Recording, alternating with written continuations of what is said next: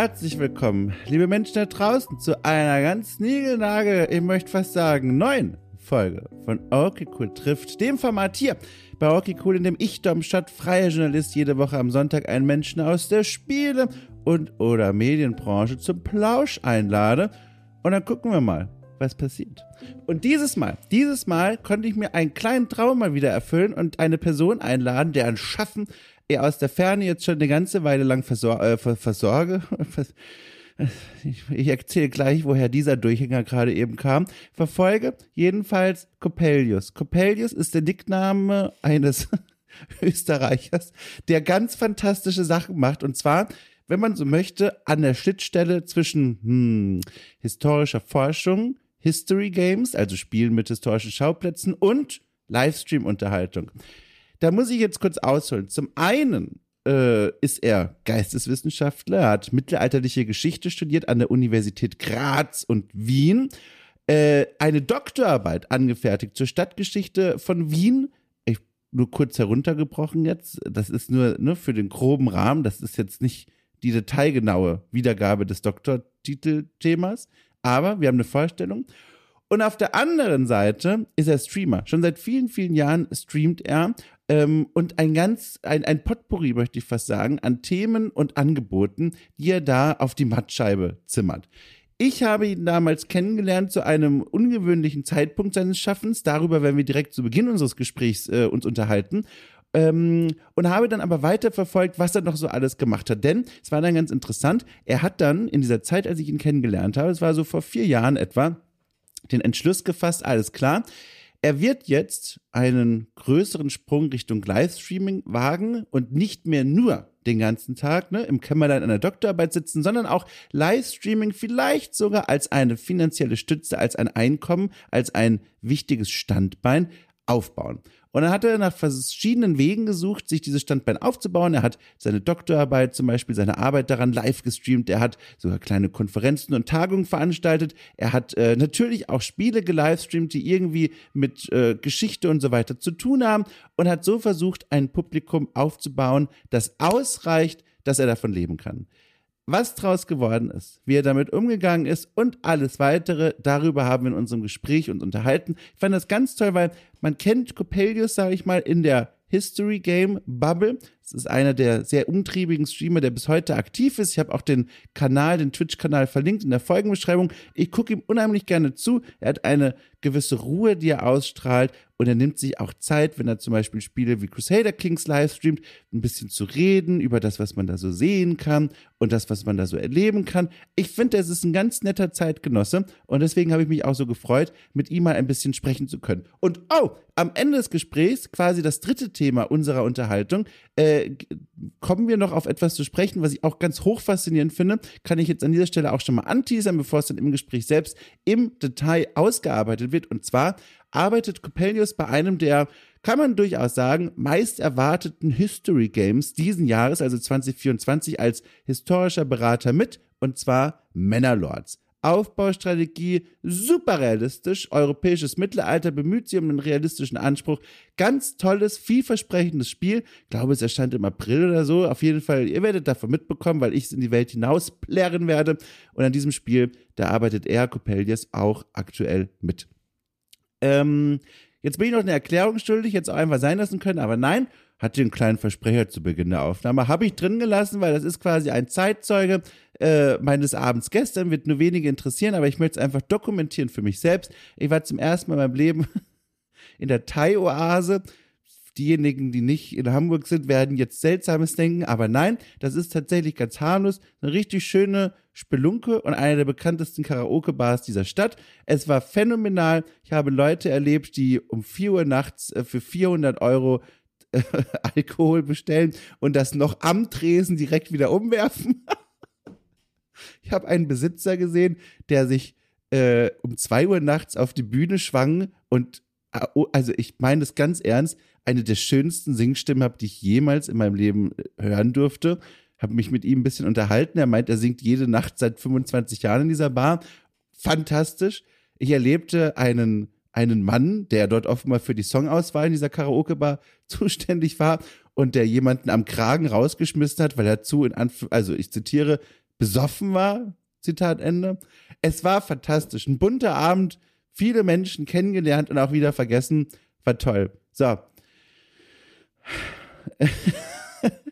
Leute, wir steigen ein. Wir steigen ein. Ich entschuldige mich, das ist nicht immer hier so, aber meistens viel Spaß mit diesem Gespräch zwischen Coppelius und mir.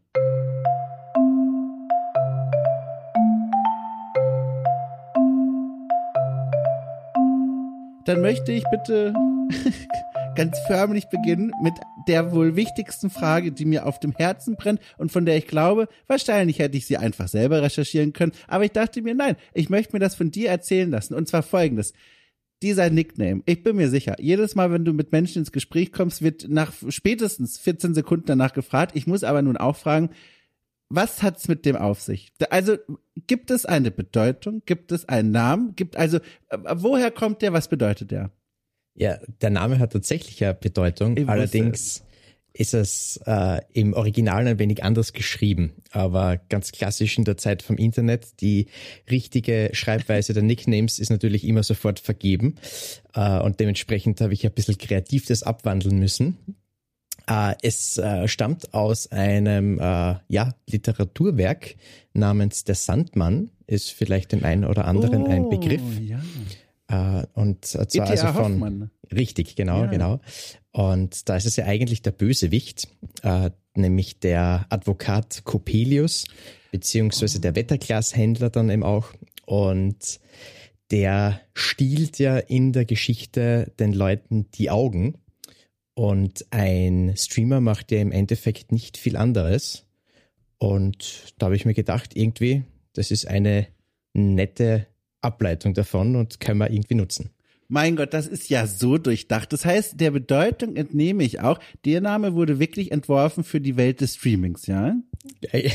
Wenn du das ableitest davon, dann ja. Gibt es noch einen, einen dieser peinlichen Nicknames in der Zeit davor, die jetzt heute nicht mehr oder nur noch auf irgendwelchen obskuren Mail-Seiten von dir benutzt werden? Nein, tatsächlich würde ich, würde ich behaupten, dass es einen solchen nicht gibt, weil ich habe immer schon, also seit ich halt irgendwie im Internet unterwegs bin, darauf geachtet, dass der Name irgendwie äh, cool klingt, aber eben jetzt anders cool klingt, als was es so üblich war. Also keine mit XX oder Super Destroyer oder irgendwie so etwas. Das gibt's bei mir tatsächlich nicht. Das sind eigentlich immer äh, normale, also mehr oder weniger ja. normale Namen, auch mit Groß-Kleinschreibung und so weiter. Also ja. ich habe immer schon auf das geachtet. Ja, pass auf, aber der, die Kunst ist ja, dass der Name cool bleibt, während sich das Verständnis von cool verändert. Weil, pass auf, ey, wenn ich an meinen allerersten, ich habe das hier irgendwo schon mal erzählt, da müssen die Leute jetzt kurz durch, weil du kennst die Geschichte bestimmt noch nicht. Wenn ich an meinen allerersten Nick im Internet zurückdenke, da war das nämlich auch so. Da saß ich genau wie du auch davor und dachte mir, alles klar, was ist der coole Name, der mich gut beschreibt? Und da war ich ungefähr 13 und habe mich angemeldet bei einer Seite namens Partyfans. Das war quasi das süddeutsche Facebook, bevor es Facebook gab. Also wir sind schon wirklich jetzt weit in der Vergangenheit, Anfangsjahre des Internets quasi.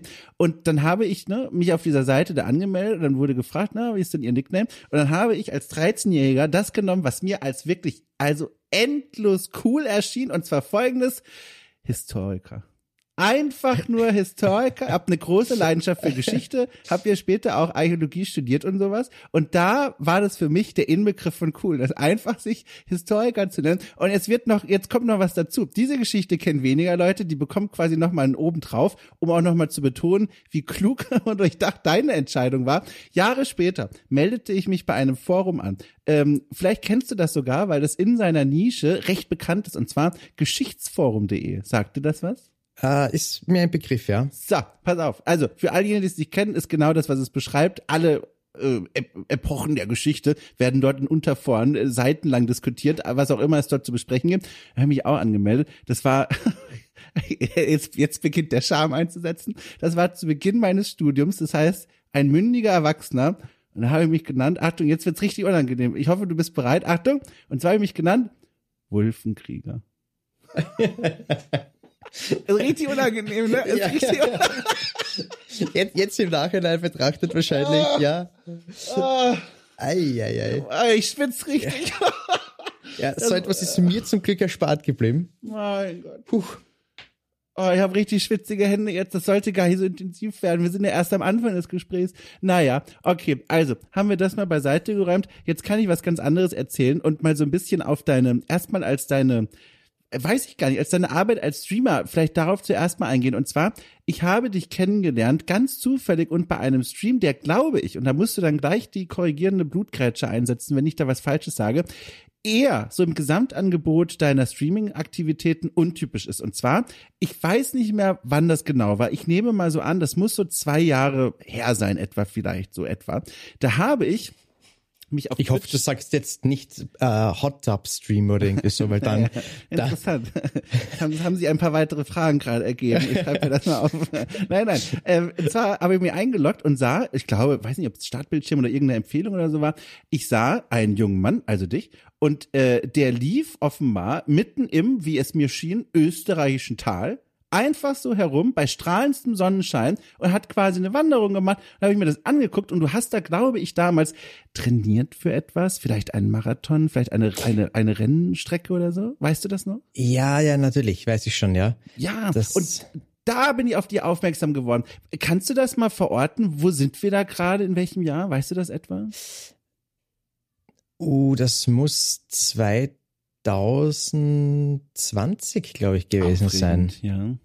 Äh, ich bin mir jetzt nicht hundertprozentig sicher, aber ich würde fast sagen, es war 2020 oder sonst 21. Ja. Es war ein furchtbarer Stream übrigens. Warum das denn das? Weiß ich noch, weiß ich noch ganz genau. Ähm, das war der Wings for Life World Run, äh, also so ein spezielles Event, ein Laufevent. Ich bin überhaupt kein Läufer. Ich mache zwar sehr gerne Sport, aber ich bin kein Läufer. Ja. Und ja, das Ziel dieses, dieses Laufes ist, dass du äh, gegen die Zeit eigentlich rennst. Also du, es gibt so ein virtuelles Auto, das dich einholt und du musst quasi von dem Auto davonlaufen und du bist aus dem Rennen, wenn das Auto dich überholt hat. Oh.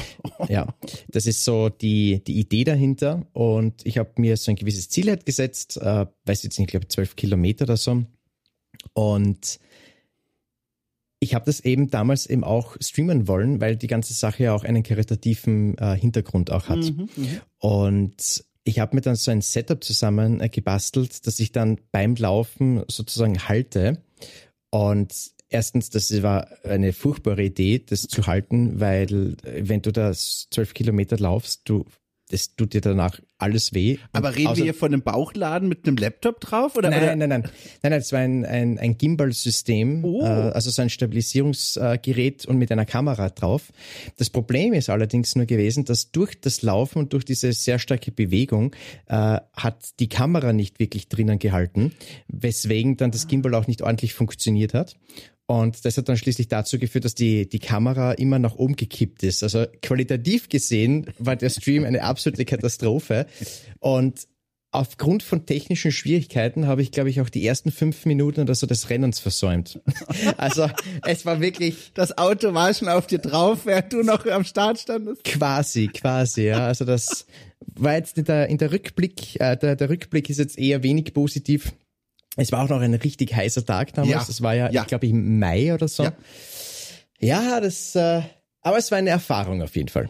Wie bist du damit umgegangen? Also dieses, diese, dieser Moment, wo man merkt, ne, man bereitet da einen, einen gewissen Aufwand, wie du ja auch beschrieben hast. Man trainiert ja sogar in dem speziellen Fall auf so, ein, auf so eine Veranstaltung und dann passieren so doofe technische Probleme so. Wie, wie, hat dich das lange beschäftigt oder war das so, okay, abgehakt, war scheiße, weiter geht's? Also sehr lang beschäftigt hat's mich jetzt nicht, aber natürlich in dem Moment hat's mich schon wahnsinnig geärgert. Ja. Ähm, vor allem man muss bedenken, ich habe damals nämlich auch noch äh, so ein Frontpage-Feature eben auch gehabt auf, auf Twitch. Ähm, das bedeutet, dass du halt, dass dein Stream der erste Stream ist, der gezeigt wird, wenn Leute auf die Startseite von Twitch halt kommen. Ja. Das ist damals hast du so noch anfragen können halt für so einen Zeitslot eben und das war aber nicht oft, dass du sowas bekommst. Und das ist auch meistens dann eine Möglichkeit, weil du halt dann völlig andere Personen erreichst als mit dem Programm, das du halt sonst irgendwie anbietest. Und das ist damit auch immer eine gewisse Möglichkeit halt auch einfach. Und wenn das nicht so funktioniert und vor allem jetzt durch so technische Schwierigkeiten nicht funktioniert, dann fühlt es sich auf jeden Fall an wie eine vertane Chance. Ja. Es wäre was anderes, wie wenn du sagst, du ziehst es durch und äh, am Ende schaust du dir irgendwie so Statistiken und so weiter an und erkennst, gut, hat jetzt nicht so gut funktioniert, hat nicht so gut gezogen. Mhm. Dann hast du es wenigstens umgesetzt äh, und du hast es probiert. Nur in dem Fall weißt du ganz genau, dass das halt einfach an allen Ecken und Enden komplett gekränkelt hat und ja, schwierig. War das nicht auch diese Zeit, also irgendwie um diesen Dreh herum, als bei dir diese Entscheidung fiel zu sagen, okay, neben meiner akademischen äh, Tätigkeit und Arbeit werde ich tatsächlich jetzt auch relativ viel streamen und mal gucken, ob ich da meinen, meinen Fuß in die Tür reinkriege? Äh, die Entscheidung hat gegeben, ja, im Ende 2020 ja, tatsächlich. Ja, und ich, ja. wenn, wenn das jetzt der, der Lauf damals wirklich 2020 war, dann ist es mehr oder weniger im nicht genau gleichen Zeitraum, aber zumindest im selben Jahr eben auch gewesen, ja. Äh, das war durchaus ein großer Schritt dann eben auch, was auch daran lag, dass halt einfach mein äh, Vertrag, ich war Universitätsassistent, mhm. äh, mit einer vierjährigen Befristung halt einfach in, am Ende des Jahres 2020 ausgelaufen ist und ich dann noch eine Alternative suchen habe müssen für die nächste Zeit mit der Absicht eben einerseits zu arbeiten, aber andererseits die Doktorarbeit fertigzustellen. Mhm. War das ein Schritt, den du jetzt gemessen an den Umständen, ne, prekäre Wissenschaftswelt und so, zähneknirschend gegangen bist? Oder auf der anderen Seite, ich habe in einem anderen Interview gelesen, ich glaube beim Standard, ähm, 2016 hast du ja offenbar sogar mit dem Streaming schon angefangen und dann immer mhm. mal wieder gestreamt. Etwas, wo du gedacht hast, so, alles klar, ne? Die Götter des Schicksals haben jetzt entschlossen, diese Tür wird sich langsam schließen, ne? Uni Pforte. Und äh, jetzt ist die Streaming-Zeit gekommen. Wie fühlte sich das denn damals an für dich? Ja, ich, ich wünschte, das wäre so der Gedanke dabei gewesen. Nein, es war ehrlich gesagt schon ein bisschen aus einer, aus einer Not heraus. Ähm, ja. Und vor allem, es war mit einem, mit einer gehörigen Portion Respekt, weil mein Kanal zu diesem Zeitpunkt und wie man in diesem Bereich so gerne ja das benennt, die Reichweite mhm. halt einfach nicht groß genug war, ähm, als dass du jetzt sozusagen erwarten kannst, mehr oder weniger, dass das jetzt für eine gewisse Zeit lang auch gut gehen wird. Äh, es war also ein, ein gewisses Risiko. Nur ich habe mir das ein wenig so durchgerechnet und ich habe mir gedacht, ich könnte jetzt natürlich auch sagen, ich nehme irgendeinen anderen Job an, bei dem ich tatsächlich dann halt eine gewisse Stundenanzahl fix gebunden bin. Mhm. Und mache daneben meine Doktorarbeit. Und ich kenne mich da in der Hinsicht äh, mittlerweile sehr gut, dass ich ganz genau weiß, dass wenn ich zum Beispiel am Vormittag, Nachmittag arbeiten äh, gegangen bin und dann heimkomme, ja. dass ich mich dann höchstwahrscheinlich nicht mehr hingesetzt hätte und bei meiner Doktorarbeit weitergearbeitet habe. Ja. Ja. Und das war halt der Vorteil einfach, dass ich dadurch, dass ich selbstständig war, mir das selbst auch einteilen habe können, wie gestalte ich das. Und eben, ich habe dann eine Variante ja gefunden, dass ich einerseits das Streamen und die Doktorarbeit ja verbinden habe können mhm. und ich sozusagen in meiner Arbeitszeit als Streamer an meiner Doktorarbeit weitergearbeitet habe. Und mhm. das hat dann eine gewisse Zeit lang funktioniert. Äh, immer sehr an der Grenze. Äh, ich habe ich habe immer gesagt, wenn ich am Ende, also beim, beim Einreichen meiner Doktorarbeit mit einer Null sozusagen aussteige, ja, ja. Ähm, dann ist das ein Riesenerfolg. Äh, ich habe jetzt da vor ein paar Monaten meine Doktorarbeit abgegeben. Also Glückwunsch. Das hat sich, Dankeschön, das hat sich jetzt da doch schon äh, noch länger hinausgezogen als ursprünglich geplant. Und ich habe im August 2022 dann aber aufgehört mit dieser hauptberuflichen Streamerei und bin dann eben in die Privatwirtschaft eingestiegen und habe dann die letzten Sachen tatsächlich eben, also die letzten Sachen an der Doktorarbeit tatsächlich dann neben dem Beruf dann eben gemacht. Hat dann funktioniert, hat aber sicher auch ein bisschen Zeit gekostet. Hätte ich aber diesen Absprung damals nicht gemacht, dann hätte ich wahrscheinlich, ich meine, ich habe auch so Verlust gemacht, ja. aber der hält sich in Grenzen. Also das war schon okay so. Hast du mal in der Zwischenzeit mal so zurückgeschaut und mal so ausgewertet, äh, also ne, um den berühmten deutschen Fußballer, dessen Namen ich vergessen habe zu zitieren, ich kann nicht viel mit Fußball anfangen.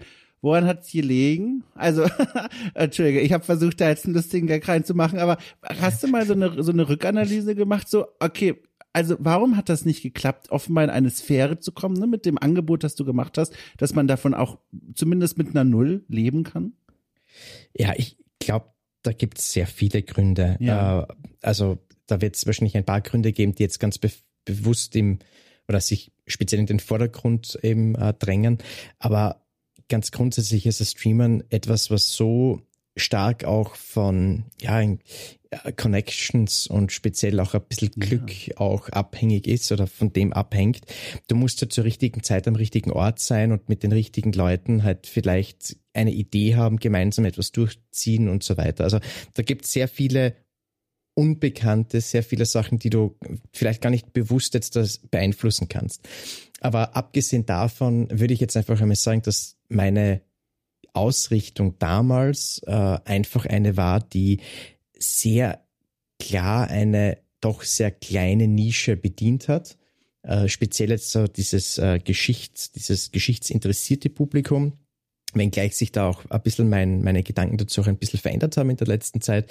Aber damals habe ich das mir schon so irgendwie gedacht, dass ich halt aufgrund meiner äh, Spezialisierung im, im der mittelalterlichen Geschichte und so weiter halt vielleicht ein paar ja, sozusagen Geschichtsnerds vielleicht halt irgendwie ja. abgreife, beziehungsweise dass die zu mir kommen und so. Ja. Äh, da habe ich sicherlich ein bisschen zu, zu eng gedacht damals, ganz klar. Und was halt natürlich auch war, es war eine sehr herausfordernde Zeit einfach, also mental gesehen sehr herausfordernd.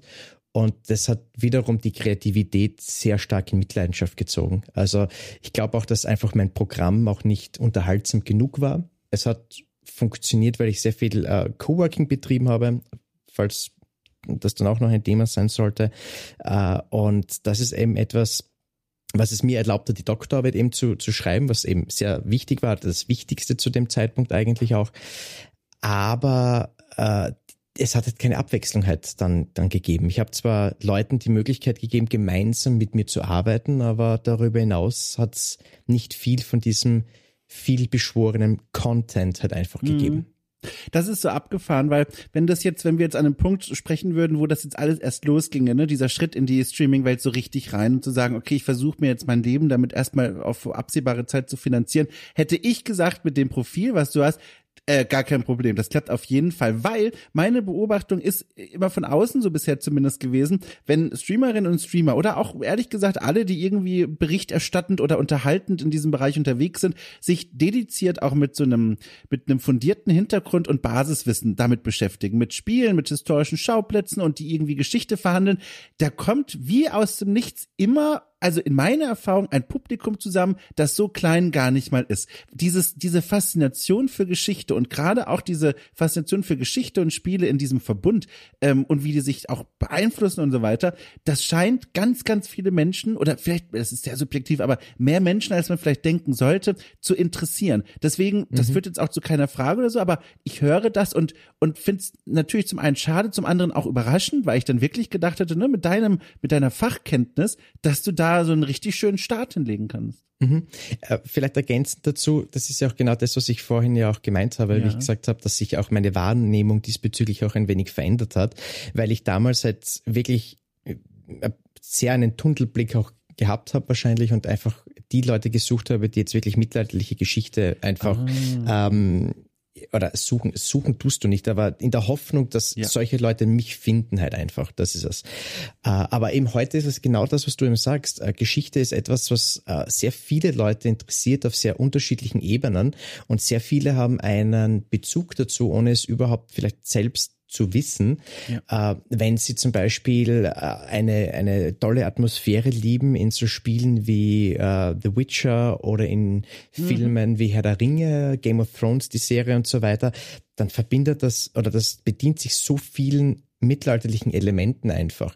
Das heißt, das, das Mittelalter ist so präsent in der popkulturellen Landschaft heutzutage, dass du das eigentlich sehr gut aufgreifen kannst und genau diese Sachen auch immer wieder ein bisschen so behandeln kannst. Beziehungsweise halt einfach sehr viele Leute sensibilisiert sind für dieses Thema und ja, das war mir damals nicht so bewusst. Ich habe das auch im Kleinen festgestellt während meines Archäologiestudiums, wenn ich da irgendwo, ich habe mal in, in Rom auf dem Palatin gab es eine kleine Stadtausgrabung, da habe ich mitgemacht und da habe ich das so im Kleinen erlebt. Wirklich so ganz anekdotisch. Man hängt da wirklich tief, also knietief in diesem Dreck. Mehr ist es ja im Grunde erstmal nicht, bis man nach unten kommt und, und holt da Erde raus. Und dann kommen da allmählich, also wirklich Touristen und Touristinnen aus der ganzen Welt, die treten dann so, ne, mit dem klassischen, ich nenne ihn einfach mal unabhängig vom Alter, Senioren-Ausfallschritt, also die, die Hände hinter dem Rücken und dann mit einem Schritt nach vorne, so interessiert guckend, an dich heran und fragen so, ne, in der Sprache ihres Heimatlandes, was, was, was grabt ihr denn da aus? Und das fand ich so faszinierend, dass es wirklich dieses universelle Interesse daran gibt. Da sind Leute mit einer Schaufel, holen Erde von unten nach oben und dann dauert es nicht lang, bis jemand fragt, was, was macht ihr denn hier? Mhm. Und das finde ich richtig spannend, einfach als Beobachtung. Ja, absolut. Also ich glaube generell alles, was so irgendwie die, die Menschheitsgeschichte betrifft, etwas ja. schließlich, wie wir heute zu diesem Punkt gekommen sind, an dem wir angekommen sind, einfach, das ist schon etwas, wo, glaube ich, ein Grundinteresse einfach vorhanden ist. Also ist eigentlich schon eine Steilvorlage, wenn man auch ein bisschen diesen Background hat, aber das umzusetzen auf eine ja. unterhaltsame Art und Weise, so dass die Leute eben jetzt äh, immer wieder gern kommen. Einerseits, weil sie vielleicht das Gefühl haben, man lernt eventuell etwas dabei auch. Äh, ist gar nicht so einfach, wenn du das dann natürlich auch mit etwas Unterhaltsamen verbinden musst, weil das ist das, was auf dieser Plattform auf jeden Fall an erster Stelle steht, die mhm. Unterhaltung. Und ja. Ist, ist das auch das, was du vorhin kurz ansprachst mit, dass es auch eine mental herausfordernde Zeit war? Also diesen Weg zu finden, wie man das, was du weißt, an die Leute weitergibt, dass es sie unterhält? Nein, äh, darüber habe ich ehrlich gesagt zu dem Zeitpunkt überhaupt keine Gedanken verloren. äh, nein, weil, weil ich mir gedacht habe, ich habe ein, ich habe mein Programm einfach ja. und wenn die Leute was wissen wollen, dann fragen sie auch. Ja. Und das habe ich auch immer wieder im Stream auch so gesagt und das haben sie auch getan. Das heißt, ich habe eigentlich immer genug Gesprächsstoff gehabt und einfach während der Erklärung sind halt dann weitere Fragen dann halt wieder aufgetreten und so weiter. Also das war, das war jetzt nicht so wirklich das Thema. Mhm. Was ich gemeint habe mit mentaler Herausforderung war einfach, dass es ganz grundsätzlich eine sehr äh, schwierige Zeit einfach war, weil wie schon gesagt, meine Doktorarbeit hätte zu diesem Zeitpunkt eigentlich schon fertig sein sollen, mhm. hat sich dann sehr stark äh, verschoben, das Ganze. Dann eben diese finanzielle Unsicherheit auch jetzt im Zusammenhang mit dem Streamern. Und vor allem dann eben auch, das war ja noch ein bisschen so diese, ich will jetzt nicht Auslauf, äh, Zeit das mhm, so mhm. bezeichnen von, von Corona selbst, aber zumindest ähm, es war schon halt noch präsent und ich war halt in meinen vier Wänden und ich war in meinen vier Wänden von in der ja. Früh bis am Abend. Mein Arbeitsplatz war gleichzeitig der Platz, in dem ich meine Doktorarbeit geschrieben habe, wo ich meine mein Hobbys sozusagen äh, ausübe und wo auch ich mehr oder weniger zu dieser Zeit meine sozialen Kontakte auch einfach hatte. Ich bin nicht viel rausgekommen. Das heißt, was ich kannt habe, waren die, die vier Wände meiner eigenen Wohnung. Mhm. Dann habe ich mit Leuten geredet, die ich weder höre noch sehe, nur ihre Nachrichten sozusagen halt lese. Also sehr äh, auf eine andere Art und Weise parasozial. Und ich kann eigentlich sagen, dass ich mich am meisten über den Kontakt gefreut habe, wenn ich dann einkaufen gegangen bin und im Lebensmittelgeschäft bei der, ja. bei der Kasse mit der Kassiererin geredet habe. Also das ist, das, das war wirklich eine Herausforderung, weil ich da auch draufgekommen bin, dass ich einfach eine, dass ich dieses, diese sozialen Kontakte tatsächlich benötige. Und äh, ich bin dann im, im August 2022, wie ich dann eben begonnen habe, äh, in einem Betrieb zu arbeiten, ich bin dort richtig aufgeblüht sozusagen. Also ich habe auch richtig gemerkt, wie gut mir das tut, unter Leuten zu sein. Äh, also ich, ich benötige das, das brauchen nicht alle, aber ich habe für mich da halt wirklich auch sozusagen die Erkenntnis daraus gewonnen, dass ich einfach schon unter Leuten sein muss auf, auf längere Sicht. Ja, diesen Schritt in die, übrigens, das, was du gerade äh, beschrieben hast, das erinnert mich sehr an die Anfangszeit dieses Podcasts hier und auch speziell diesen Podcast-Formats, mit dem ja alles angefangen hat. Das begann nämlich ganz zu Beginn der Pandemie ähm, und die ersten Folgen, also pff, weiß ich nicht, die ersten vielleicht sogar 50 Folgen oder so, jeden Sonntag eine neue, drehten sich eigentlich immer mehr oder weniger darum, dass ich versucht habe, irgendwie Tipps zu bekommen, wie gehen die Leute eigentlich gerade mit dieser furchtbaren Isolationszeit mhm. um? Was, was kann man denn tun? Weil ähnlich wie du auch, also ich, ich, ich habe es am Anfang, habe ich mir gedacht, so alles klar, endlich mal Rollenspiel XY durchspielen. Und nach eineinhalb Tagen dachte ich mir, oh Gott, ich, ich beiß gleich in die Wand. Ich, ich, ich, ich, halte das nicht mehr aus. Und deswegen, das war, also ich, ich, ich glaube, alle, die zuhören, unterschreiben, was du gerade beschrieben hast, als eine sehr anstrengende Zeit. Ähm, was du beschrieben hattest, auch mit dieser, mit diesem Schritt in die Privatwirtschaft dann hinein, ähm, als dann absehbar war, ne, oh, vielleicht sollte ich mal irgendwie meine Strategie ändern, während du an dieser Doktorarbeit arbeitest. Ist das ein Thema, über das du sprechen kannst? Also, was du da eigentlich genau gemacht hast, oder bleibt das im Nebel des Krieges, sage ich mal, verhangen? Äh, wo, wo ich heute arbeite, meinst du? Genau, die Privatwirtschaftssache, genau, mhm. weil du hast das so, so, so ominös umschrieben, deswegen mhm. frage ich mal ganz vorsichtig. Äh, an und für sich schaue ich schon, dass ich das äh, trenne jetzt ja. von meinem, von meinem Internet-Dasein, äh, aus dem einfachen Grund, weil ich halt nicht will, dass da irgendwelche unangenehmen Situationen oder so halt entstehen. Nicht, dass das jetzt mit diesem Podcast passiert, das ist mir ganz klar, äh, aber das ist ja auch beim, beim Stream nicht, nicht viel anderes. Ich kann nur sagen, dass ich äh, dort, wo ich arbeite, äh, in einem völlig anderen Bereich arbeite, als absolut nichts mit Geschichte zu tun hat. Und, Sehr gut. Äh, ist erfrischend, ja. oder? Kann ich mir vorstellen. Ist es tatsächlich? Ist es tatsächlich? ja, ich. Ja, ja. ja. Ich, ich kenne das nämlich, aber das dachte ich mir nämlich schon. Okay, dann kommen wir doch noch mal kurz zurück zum Streaming, beziehungsweise auch so langsam zum Brückenschlag in die Welt der Akademie. Ähm, denn das, um das erst direkt richtig in den Kopf zu kriegen, weil ich mir da nicht ganz sicher bin, deswegen frage ich erstmal, die Welt der Forschung ne, und der Universität, das ist eine, zu der du auch immer noch gehörst. Im Sinne von eine wissenschaftliche Karriere, liegt die noch auf dem Tisch oder ist das etwas, was du momentan mit dir selbst verhandelst? Mhm. Ähm, das letzte ist eigentlich das, was es am besten trifft tatsächlich. Ja. Äh, ich habe mich vor wenigen Tagen an einer Universität für eine Stelle beworben also das äh, geht auch, also beantwortet jetzt äh, diese Frage an und für sich eh auch schon. Äh, allerdings momentan bin ich mir nicht sicher, ob ich diese Stelle auch tatsächlich dann annehmen ja. würde, sofern es eine positive Rückmeldung sein sollte.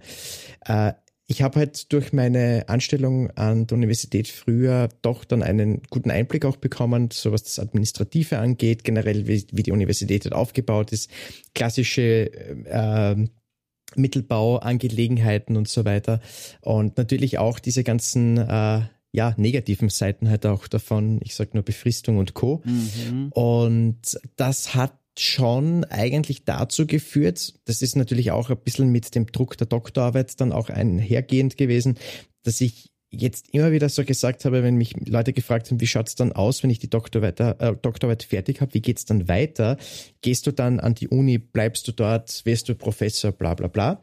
Und ich habe dann immer gesagt, ich weiß es ehrlich gesagt nicht. Also zu dem damaligen äh, Stand habe ich dann immer wieder gesagt, eigentlich nicht. Also ich hätte es jetzt nicht vor, weil einfach da sehr viele Sachen sind, gerade jetzt was die Mobilität angeht und eben die besagte äh, Befristung, für mich so einen eine negative Wirkung auch eigentlich hat, also dass ich, dass ich gar nicht so sonderlich positiv dann darüber auch gedacht habe. Mhm. Es ist jetzt nur so, dass ich in den letzten Monaten aufgrund der Arbeit in der Privatwirtschaft, was ich sehr genieße, weil, wie du sagst, es ist etwas anderes. Das, mhm. ist, das ist eine völlig andere Art und Weise zu arbeiten. Ich habe äh, sehr lustige Arbeitskolleginnen und Kollegen. Ich gehe auch gerne hin und alles. Also es, es passt super. Und trotzdem ist es aber so, dass ich mir denke, irgendwie, einerseits ist es nicht das, was ich gelernt habe. Nicht, dass das jetzt mhm. das Problem grundsätzlich ist, aber ich habe schon irgendwie so das Gefühl, dass ich gerne etwas damit machen möchte.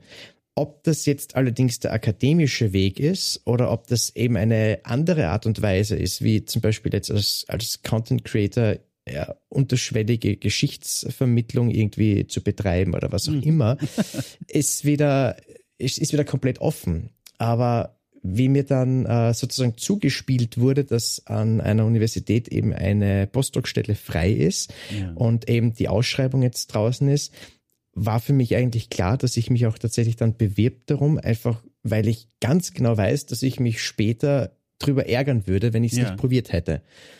Und wenn ich jetzt eine negative oder eine, eine Absage bekomme, dann hat sich das Thema eh erledigt.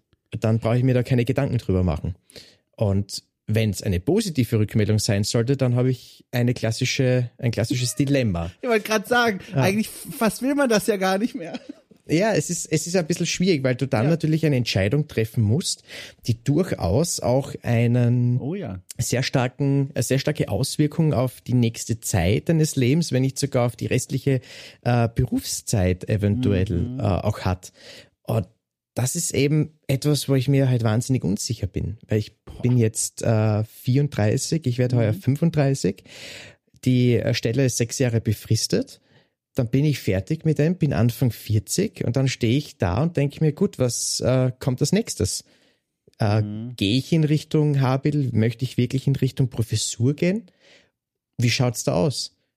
Dann weißt du auch nicht, wie es dann eventuell mit äh, einem Familienverhältnis eventuell aussieht, mhm. wo du mhm. dann eventuell eines Tages den Ruf irgendwo hinbekommst, du aber vielleicht eine Familie hier hast, wo du halt gerade lebst und so weiter eventuell Kinder. Also mhm. es ist, äh, ja, es ist schwierig. Es ist wirklich schwierig. Mhm. Wie war es denn damals, als das alles losgegangen ist mit dem ersten Semester, sage ich mal, als du ne, zum ersten Mal als junger Mann durch die Pforten der Universität, ich glaube Wien, oder? Hm? Äh, Graz, in Graz. Ah, Entschuldige, äh, Entschuldige, studiert, Graz, durch die Universitätspforten der Universität Graz gelaufen bist. Was, was war denn der Plan? Also bist du da mit einer riesen Ambition reingestartet oder war das so ein Fall von, ja, gucken wir mal, ne? Also, also wie ehrlich, war denn, ja. Ganz, ganz ehrlich, mein, mein Einstieg war eigentlich so, dass ich gesagt habe, ich habe keine Ahnung, was ich sonst machen soll. Echt? Ja, das war tatsächlich die, der Zugang am Anfang, wobei ich immer schon ein, oder immer nicht, aber schon in der Schulzeit und so ein, ein sehr ausgeprägtes Interesse an der mittelalterlichen Zeit hatte. Also das ja. ist auf jeden Fall etwas, was schon sehr, sehr stark da war. Und deswegen war dann klar irgendwie, dass wenn ich studieren gehen sollte, dass es dann halt in Richtung Geschichte geht. Wobei ich äh, habe zuerst überlegt, tatsächlich Biologie zu studieren, weil es auch etwas war, was mich sehr interessiert hat und ich mir da gedacht habe, dass da vielleicht die Jobchancen dann besser sind. Äh, ich habe mich dann allerdings an meinen äh, alten Biologielehrer zurückerinnert, der gemeint hat, Andreas, äh, ich schenke dir im äh, Maturazeugnis oder nein, in der fünften Klasse im Abschlusszeugnis einen Einser, aber du musst mir versprechen, dass du nicht Biologie studierst. Und daraufhin habe ich dann gesagt, na gut, das kann ich jetzt nicht brechen, das, das geht nicht. Und habe dann eben, nein, aber ich hätte mich dann wahrscheinlich eh ohnehin für Geschichte äh, dann entschieden. Und ich war schon am Anfang so, dass ich mir dann gedacht habe, so, wow, die Uni, die äh, Stätte des, des Wissens und das sind so viele gescheite Leute, die unterwegs sind meine erste Lehrveranstaltung war eine absolute Katastrophe. Ja. Und ich war dann wirklich so, dass ich mir gedacht habe, also die, die erste Einheit, und ich war dann wirklich kurz davor, dass ich gesagt habe, ehrlich gesagt, ich glaube, ich werde mich wieder abmelden, weil das ist nicht meins. Und dann war aber das Glück, dass die zweite äh, Lehrveranstaltung, also die, die erste Einheit von der zweiten Lehrveranstaltung, äh, bereits dann die Grundeinführung für die mittelalterliche Geschichte war. Und da war es dann eigentlich quasi um mich geschehen halt auch. Also jetzt muss ich fragen, was hat diese erste Lehrveranstaltung so furchtbar gemacht? Wir können es ja anonymisieren, wir müssen ja, falls da jemand persönlich verantwortlich war, also was ist denn passiert? Ich, ich weiß ehrlich gesagt auch gar nicht mehr, wer die Person war, die das. So. Ja, absolut, absolut. Nein, das war, es war so, war keine Ahnung. Ähm, es war eine allgemein geisteswissenschaftliche äh, Einführungsvorlesung, ja. die so ein bisschen diesen Zugang hätte legen sollen, was bedeutet Geschichts-, äh, ähm, äh, Geisteswissenschaft halt einfach. Oh. Und im Endeffekt, ich bin drin gesessen und ich habe kein Wort verstanden, weil jedes zweite Wort auf Französisch war. Äh, Nein. Und ich habe in der Schule allerdings jetzt Spanisch gelernt und nicht Französisch und ich bin drin gesessen und die, die, die Dozentin hat in einer Selbstverständlichkeit darüber halt geredet und alles drumherum. Ich habe aber nichts verstanden davon. Und das war sehr ernüchternd, ehrlich gesagt, ja. Das war wirklich. Ach du liebe ja. Zeit. Aber da kann man ja richtig froh sein, dass du dann noch diese Motivation wieder dann sehr schnell wieder zurückbekommen hast, dank der guten zweiten Veranstaltung, weil genau. ich, ich weiß, wie schnell man dann da ganz schnell abgeprellt werden kann, ne? wenn man ohnehin so ein bisschen unsicher da reinläuft, im Sinne von, weiß ich gar nicht, ob das jetzt mein Herzensding wird und hat dann so eine Erfahrung. Also hast du da auch mit dem Gedanken gespielt zu sagen, so, also wahrscheinlich Tagträumerei während der ersten Veranstaltung, Leute, ich schreibe mich direkt wieder um. Nein, es war nicht Tagträumerei, sondern es war Panik. Es war tatsächlich, das war Panik, weil ich mir gedacht habe, ich bin so am falschen Ort. Oh und was, was mache ich da jetzt eigentlich in diesem Moment, in diesen Räumlichkeiten. Äh, es hat mich dann nur sehr schnell beruhigt, weil ich habe dann ein bisschen so herumgeschaut und ich habe gesehen, dass, dass diese, diese Ratlosigkeit auch in den Gesichtern von meinen ganzen anderen äh, Kolleginnen und Kollegen ebenfalls abzulesen war. Also es ist nicht nur mir so gegangen, äh, aber ja, Nein, es war, es war schon sehr komisch, aber ich habe mir dann schon gedacht, gut, das ist die eine Lehrveranstaltung und vor allem, ich habe dann nämlich noch eine andere äh, als Alternative wählen können und das war dann völlig okay. Aber ja, wie schon gesagt, das Wichtigste war eigentlich dann halt wirklich diese, diese Einführungsvorlesung ähm, für die mittelalterliche Geschichte.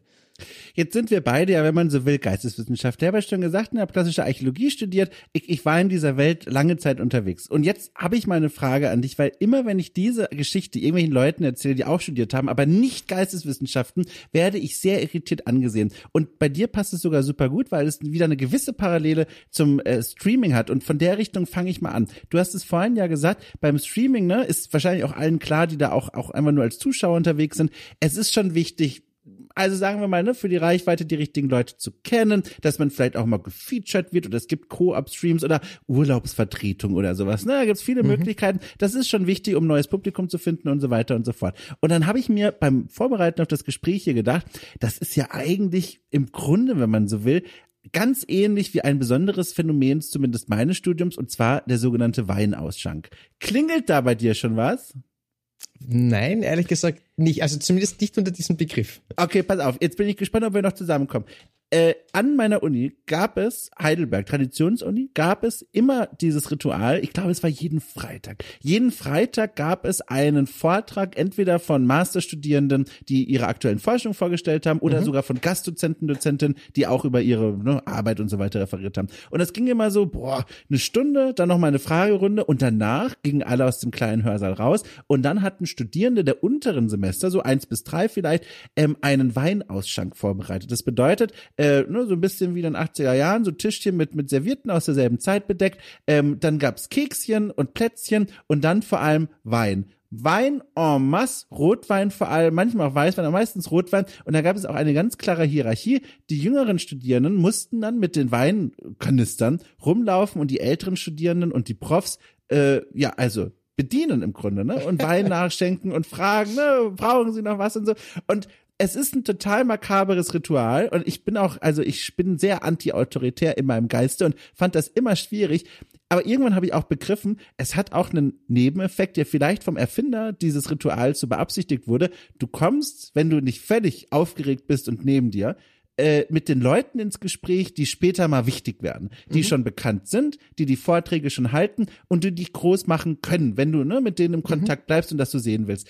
Und dann dachte ich mir, wenn du das auch erlebt haben solltest, das muss ich dich gleich fragen, dann war das ja im Grunde bisschen um die Ecke gedacht, aber irgendwie auch nicht, auch schon eine Vorbereitung, ne, ein Training für dieses Kontaktknüpfen beim Streaming, was ja auch manchmal so ein bisschen künstlich ist und man muss so ein bisschen auf die Leute zugehen, aber dann dachte ich mir, vielleicht kennt er das ja schon aus seinem Studium. Mhm. Also ich muss dich leider enttäuschen. Ein, ein, solches Ritual oder so oder etwas, was in diese Richtung geht, hat es bei uns nicht gegeben. Was war denn in Aber Heidelberg los? Entschuldige, ja, was ich, haben die denn da? Ganz ich habe langsam schräg. das Gefühl, das war also, ein Heidelberg-Ding. Ich werde ich werd morgen dann erzählen, dass äh, was für absurde Sachen da passieren in Heidelberg. Unglaublich. Ja, nein, aber so etwas in dieser Form nicht. Aber es hat äh, trotzdem natürlich viele Möglichkeiten gegeben, dass du einfach mit äh, den Professorinnen und Professoren oder auch jetzt damit ähm, auch Doktorandinnen, Doktoranden, wo du selbst halt vielleicht noch Bachelorstudent oder was auch immer warst, äh, einfach schon zusammengekommen bist und halt einfach dich, dich ausgetauscht hast ein bisschen und vor allem vorstellig wurdest, sodass ja. die Leute dich halt auch kennen.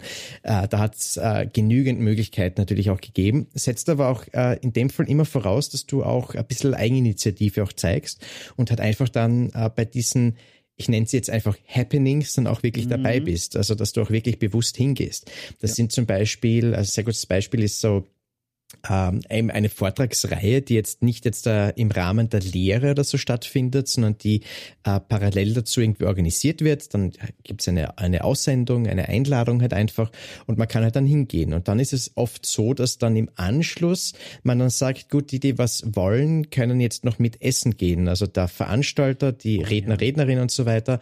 Und eben, wenn du willst, kannst du dich anschließen. Und das sind halt dann diese Sachen, wo du halt dann ins Reden kommst. Halt da einfach. passieren die Deals. Genau, ah, ja. ja. Und das ist, das, also das auf jeden Fall. Aber dass das jetzt irgendwie so eingebettet ist in Richtung Ritual oder jetzt irgendwie so, so, dass die, ich vor allem jetzt die, die äh, Neudlinge unter Anführungszeichen den Wein ja, ja. reichen müssen und so ja. weiter. Nein, nein, nein, das ist anscheinend etwas, das gibt's nur in Heidelberg wahrscheinlich. Abgefahren, abgefahren. Wie, wie war denn sonst so? Also du hast ja schon erzählt, ne, zum Ende raus dann, als dann klar wurde, also das mit den Arbeitsverhältnissen hier, auch hier Hashtag ich bin Hanna war hier auch im Podcast mhm. mal zu, äh, äh, zu Gast, wollte ich schon sagen, Thema, aber damit ja auch irgendwie zu Gast.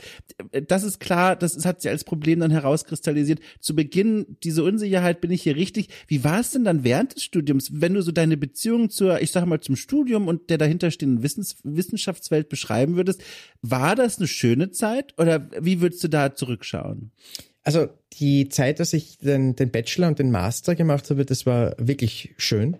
Ja. Ähm, ich habe auch das Glück gehabt, dass ich gleich zu Beginn des Studiums äh, auch ja, ein bisschen unter die Fittich auch genommen wurde. Äh, ich habe vorher erzählt von dieser einen Lehrveranstaltung zur mittelalterlichen Geschichte, nämlich eben genau von ähm, der Person, von dem Dozenten eben auch. Also wir sind da, ich glaube, nach zwei Wochen, glaube ich, nachdem ich begonnen habe zum Studieren, bin ich quasi äh, habe ich vier Stunden, glaube ich, mit ihm dann schon verbracht und wir haben über alle möglichen Sachen dann schon, schon geredet. Also das hat sich ziemlich, hat eine ziemlich glückliche Fügung gegeben.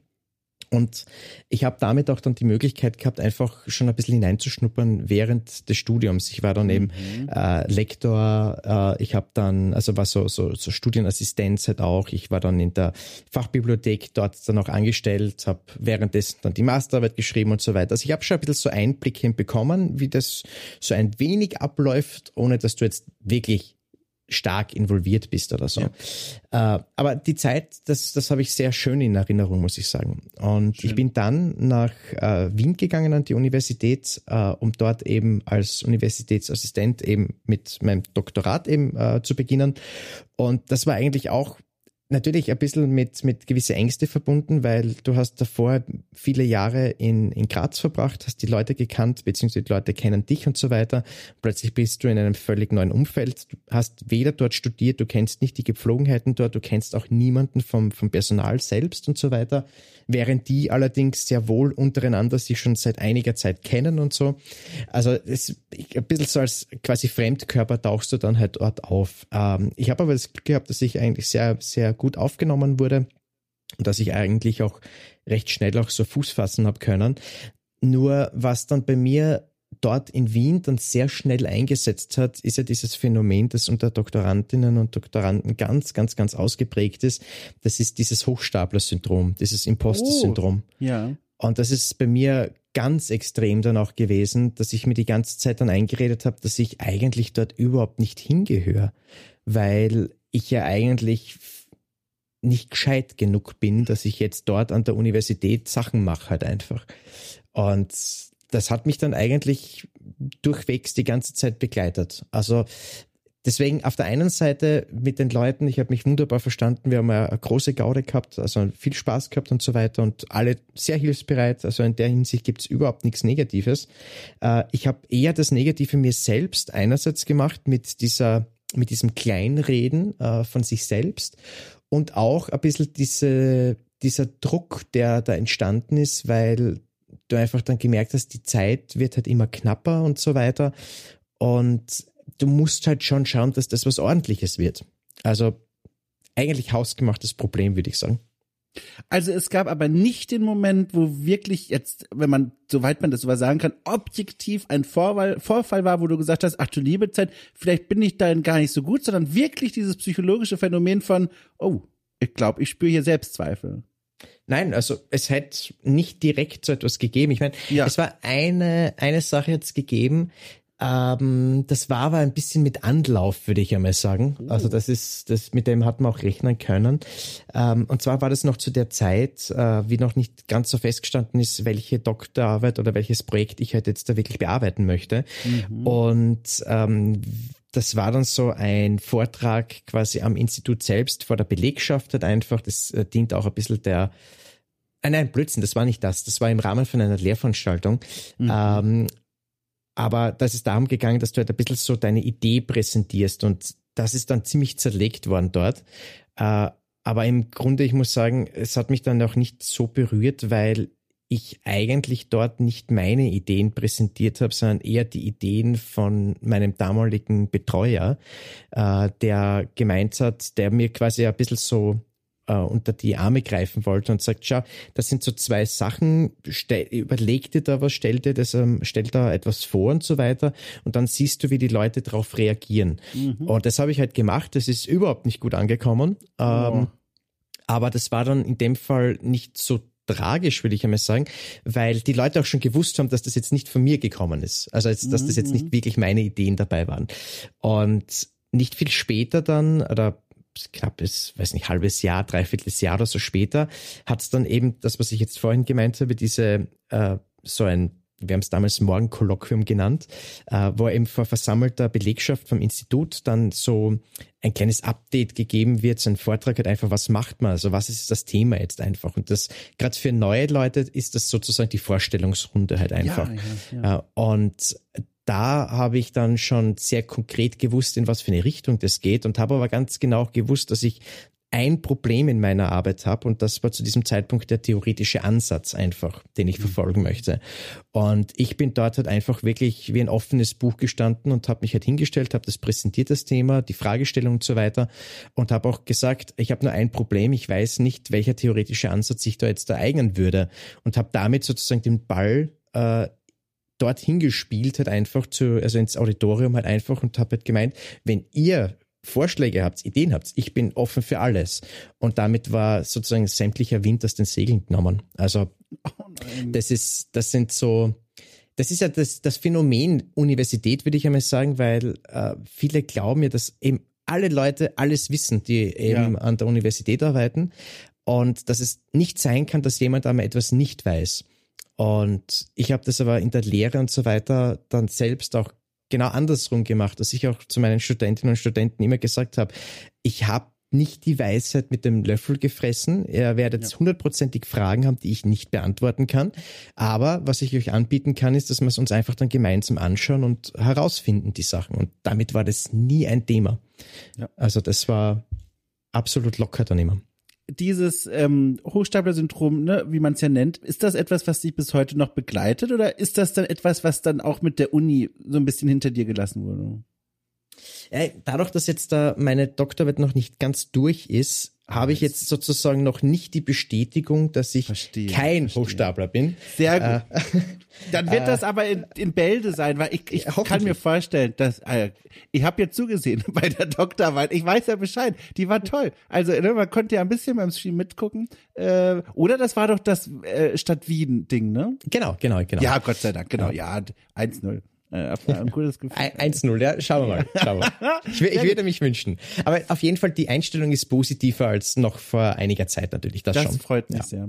Das, ich habe noch ein, eine große Frage Richtung Ende unseres Gesprächs. Da knüpfen sich dann wahrscheinlich noch mal ein paar Sachen an, aber das würde mich noch mal sehr interessieren. Bevor wir dahin kommen, eine kleine Auflockerung zwischendurch. Ich habe eben gerade, weil ich, ich war in Wien mal, aber ich war noch nie in Graz. Und ich habe mhm. mal die Universität bei Google Maps gesucht und habe dann in der Umgebung nach Bars geschaut und habe mhm. gefunden, eine fantastische Bar. Ich habe, also non-sponsored, um Gottes Willen, aber ich finde den Namen einfach fantastisch. Und zwar, Achtung, die Schrille Grille. Die Schrille Grille, natürlich. Ist die ja. dir, warst du dort äh, zugange? Äh, ist jetzt nicht so ganz mein äh, Bereich, in dem ich so wirklich jetzt unterwegs bin, ja. Hat doch, Aber noch bis 6 Uhr offen morgen früh. Ich, ich, ich werde es heute mal vielleicht mal anschauen. ja, ach Gott, du sitzt schon wieder in Graz. Ach, ich hatte dich in Wien so im nein, Kopf. Nein, nein, ach, nein, nein. Ich bin, ich bin damals, also ich habe in, ähm, ich war bis ich muss jetzt überlegen, Mitte 2021 ja. bin ich dann noch in Wien geblieben und bin dann umgezogen wieder zurück nach Graz. Genau.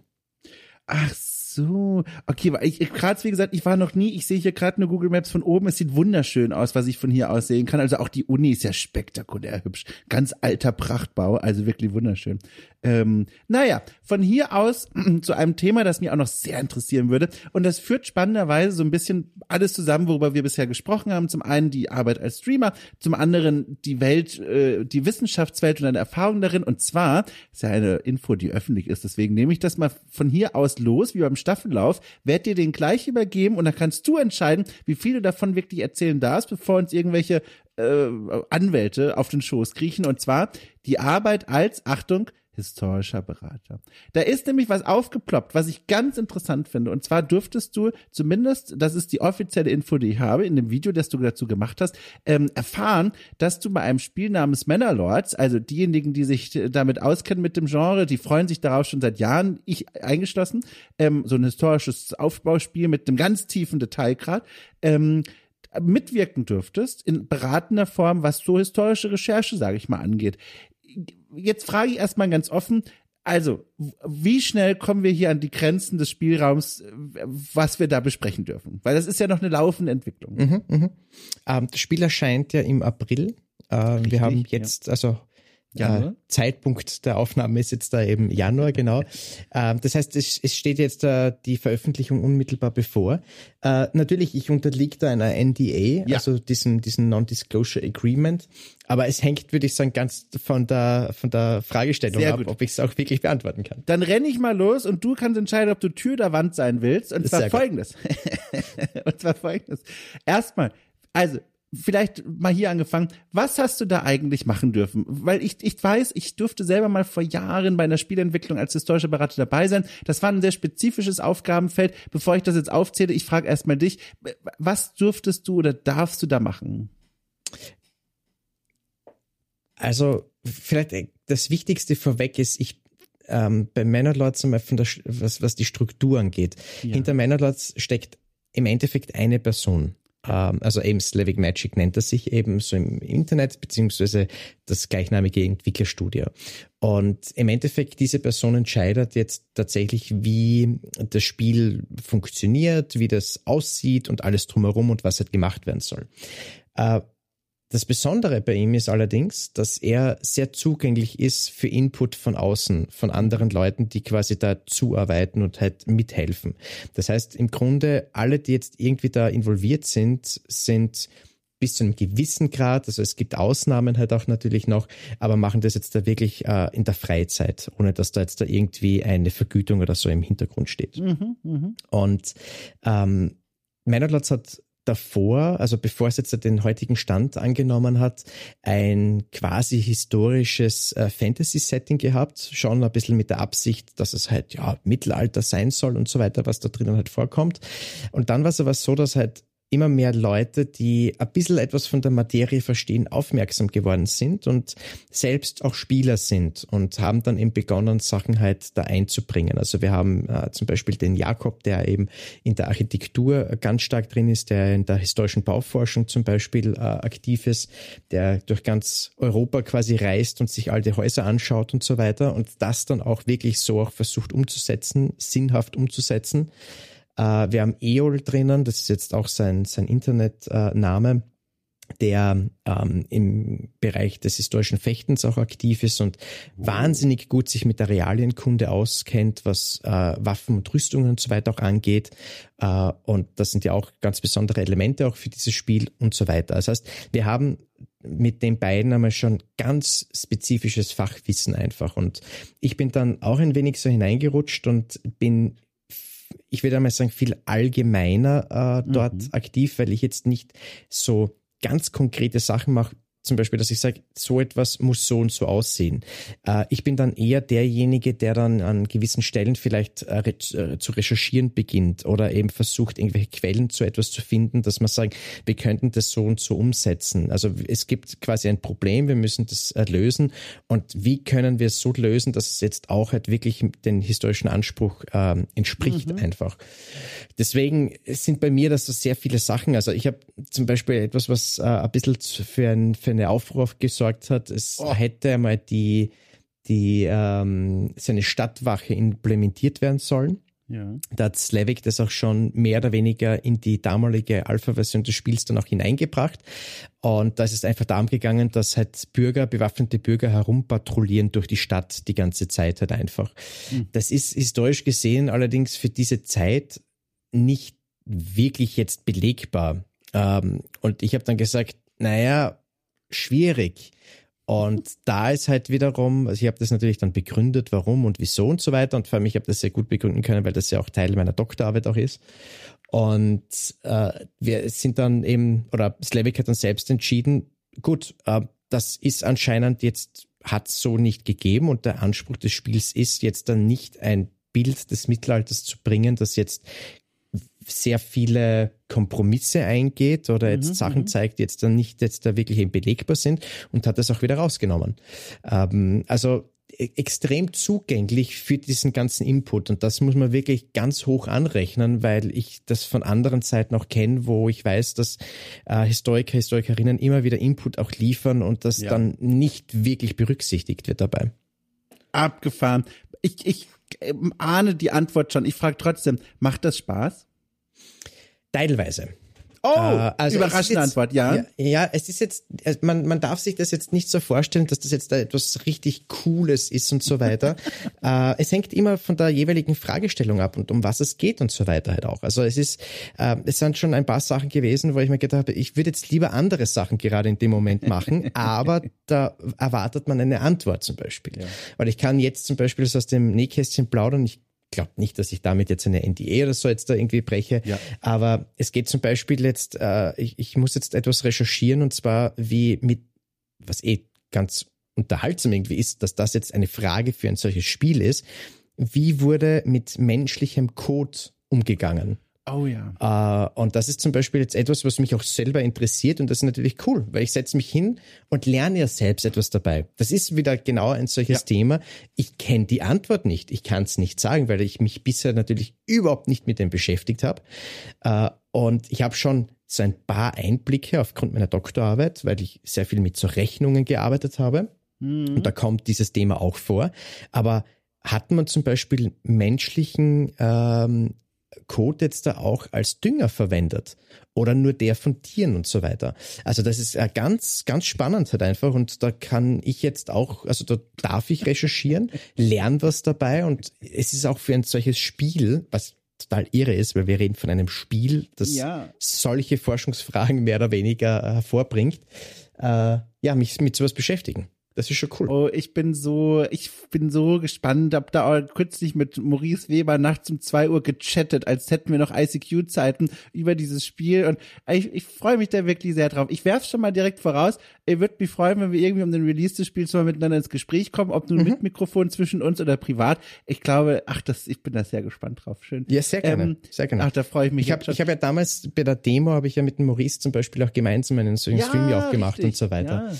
Und Maurice war ja auch lange Zeit oder einige, einige Monate lang ja, auch ein, ein wenig neidisch, weil ich ja in der Alpha drin war und er nicht. Ja, ja, das ist mittlerweile, naja, jetzt müssen wir wirklich aufpassen, dass wir nicht. So, jedenfalls, ähm, eine, also das ist keine richtige Abschlussfrage, aber zu diesem Teil zumindest, weil das würde mich auch noch interessieren, einfach, wenn du es dir aussuchen könntest, ne, diese Sache mit der historischen Beratung so bei Spielen und so, ist das was, was du dir, also wenn es denn ging jetzt, wirklich Traumtänzerei, dir vorstellen könntest als berufliche Perspektive? Oder magst du diese Balance, die ja gerade existiert, die Privatwirtschaft plus das Streaming?